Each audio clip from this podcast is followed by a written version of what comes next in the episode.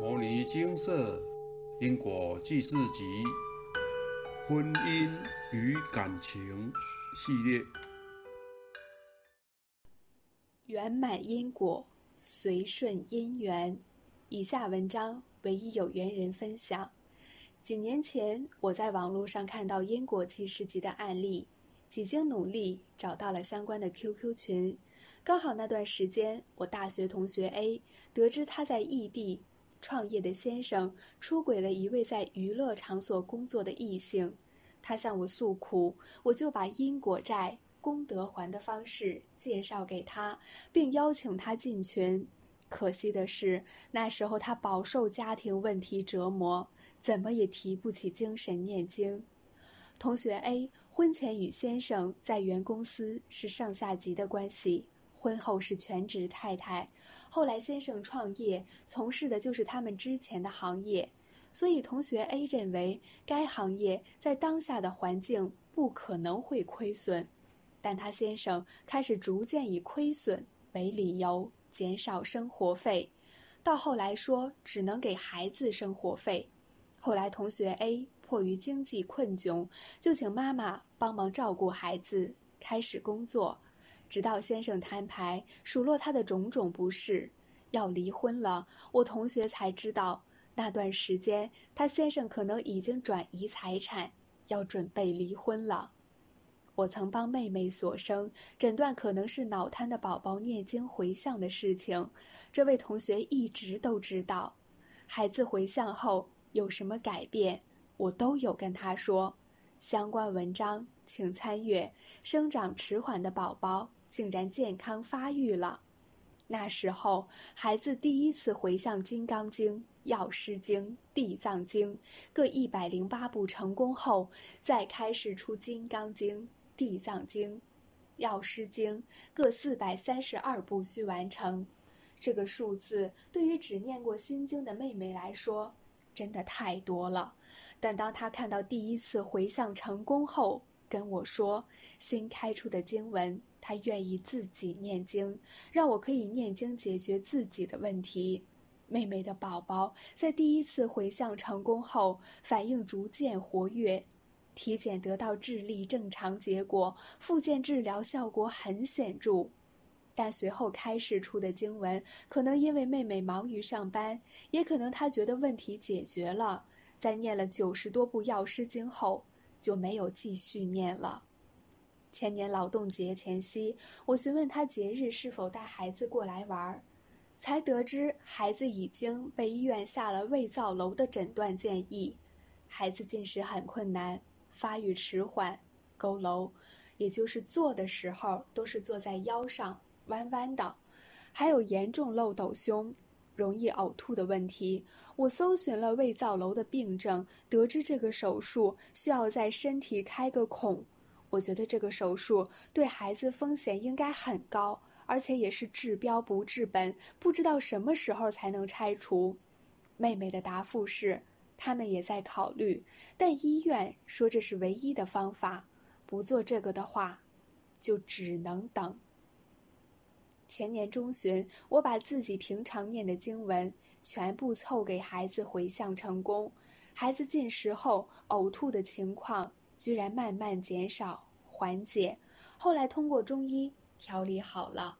去年初，孩子学会了走路，佝偻和漏斗胸都改善了很多。也有长高了，我把这个情况跟同学 A 说了。在妹妹的宝宝改善期间，同学 A 也开始尝试念经。后来，同学 A 惊觉自己浪费了很多可以念经的时间。如果早一点跟我一起念经，说不定他的家庭问题已经解决了。阿伯的话，现场开示，精华揭露。度众要看对方有没有福报与机缘是否已到。真正让我同学精进起来的是 QQ 群里一位师姐的分享。可能因为该师姐也是婚姻问题，所以我同学才有原来念经真的能解决婚姻问题的真实感。也可能我同学的机缘那时候才算真的到了。同学 A 的婚姻问题牵涉很复杂。他和先生育有两女，他请示了自己、先生和小女儿均有欠小三。同学 A 与先生也有相欠债，孩子也有欠爸爸。同学 A 过去是也迫害过现在的小三和他先生的婚姻，所以又有公报。同学 A 的大女儿也有已开示的业力经文，林林总总加起来，经文数字很庞大。我希望能帮助他，但我又明白自己并不能真的帮到些什么。一开始，他尝试仿效 QQ 群分享的师姐，用印经功德转换，希望能快速如愿。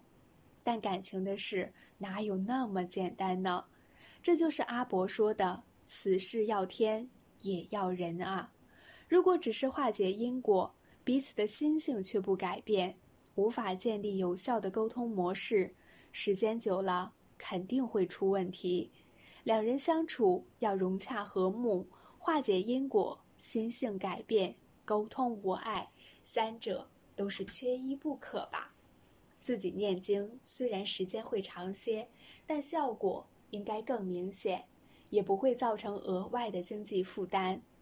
阿伯的话，现场开示，精华揭露，修行是潜移默化的改变，看起来每天都差不多，时日久了就差很多。我很为同学 A 高兴，虽然他总是会说自己还不行，但我每一次跟他聊天，都发现他有进步。他从觉得念经太难了，到开始试着念经。到试着精进，到印经功德转换，到靠自己努力念经，再到加入修行社团，转发经社文章利众，佛菩萨开示，先生会回来，他也成功回向了与先生再续前缘的福德资粮，剩下的他就随缘了。我觉得他真的很棒。面对人生的困境，努力后随缘，因为我们知道不努力肯定会后悔，所以努力是我们最好的选择。不要认为付出却达不到自己期待的结果，这样很亏，很痛苦。我们之所以会痛苦，是因为我们执着于自己期待的结果。如果我们能放下对结果的执着，就不会痛苦了。至于亏不亏，其他的收获，难道就没有他们的价值吗？不执着自己期待的结果，随顺佛菩萨的安排，说不定更棒呢。什么最吃亏？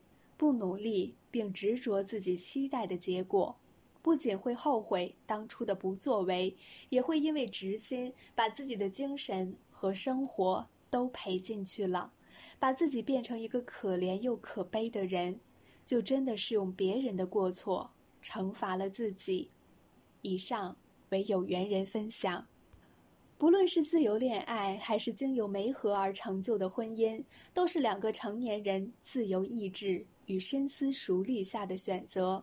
婚后生儿育女，除了需肩负起对家人的承诺。与责任，更是责无旁贷的社会责任，因此应审慎看待结婚和离婚，不应儿戏，更不该任凭个人的情绪起伏任性行事。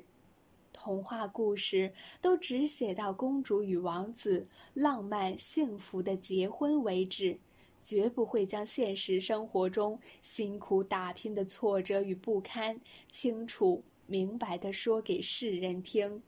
俗话说“一夜夫妻百日恩”，但事实证明，越来越薄弱的道德观念约束不了人们喜新厌旧、蠢蠢欲动的心。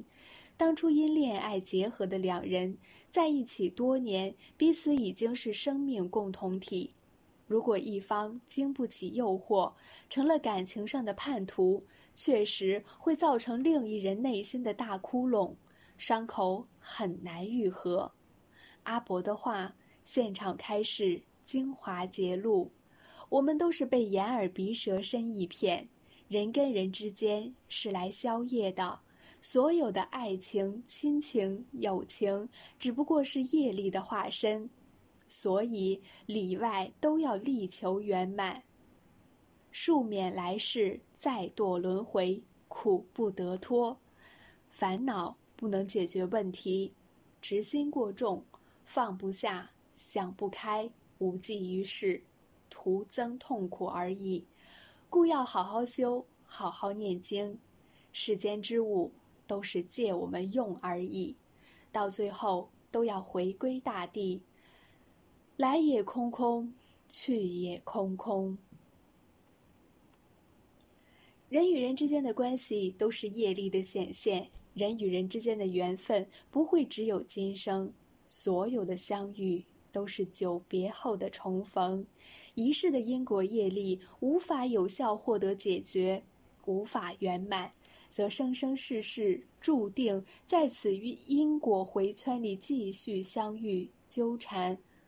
换句话说，在属于自己的因果圈中，永远都是同一批人在演着同样的戏码。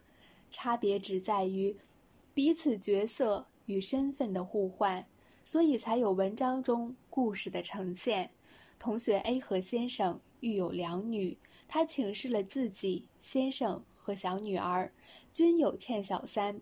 同学 A 与先生也有相欠债，孩子也有欠爸爸。同学 A 过去时也破坏过现在的小三和他先生的婚姻，所以。又有公报。恐龙曾经是地球上最大的哺乳动物，在当时的环境中所向无敌，因此得以在地球生存一点六亿年之久。但遇上气候巨变，恐龙适应不了当时的恶劣环境，没有对手的强者照样死翘翘。感情也是如此，人无远虑。必有近忧，这世上没有不会变的人，也没有不会变的心。海会枯，石也会烂。问题在于，当你以为能长相厮守的对方已经跟你同床异梦时，你是否有危机意识？是否能觉察到彼此间的改变？你是否能如同学 A 般遇到学佛的贵人，及时帮扶一把？还是继续说服自己，他只是逢场作戏，他还是爱我，爱这个家。因为爱过，所以伤得更深；因为爱过，所以才会执着；因为彼此曾经有约定，所以更不甘愿放手。但情感能否继续走下去？不是由认识的年份，由爱的轰轰烈烈，或者由这些年同甘共苦的恩情来决定。如果没有确实找到问题的源头，没有从阿赖耶识里的记忆去消除彼此的因果怨结，只怕任你做到流汗，对方还是有理由闲到流涎，而你只能暗自垂泪。世间万物都是在有无之间变化，出生、成长、老化、死亡，这是一个轮回，是生命的真实写照。成熟需经过岁月的洗礼，岁月给了世人经验和阅历，这是年轻时无法体会与拥有的东西，要用时间去淬炼。我们之所以。会痛苦，是因为我们执着于自己期待的结果。如果我们能放下对结果的执着，就不会痛苦了。没有一件喜欢的东西或人可以永久持有。痛苦的根源在于我们放不下握在手中的一切。感情不是一个人的事，需要双方一起努力。如果一方用心，而另一方不用心，双方脚步不同调，那这段感情很难走到最后。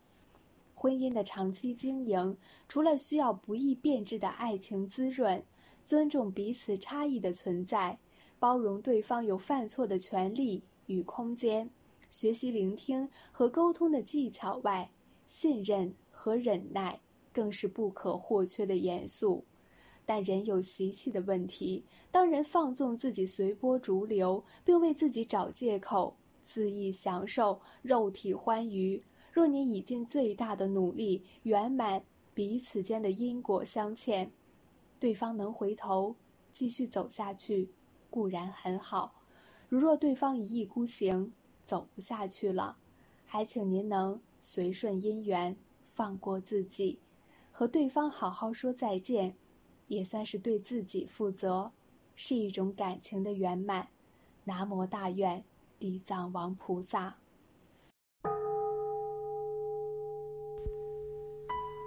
摩尼经释，经由南海普陀山观世音菩萨大士亲自指点，是一门实际的修行法门，借由实际解决众生累劫累世因果业障问题，治因果病，而将佛法落实到家庭生活中，普度慈航。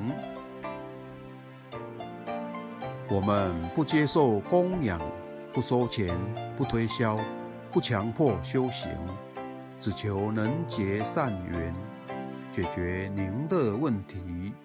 我们专解因果事件、因果问题，治因果病。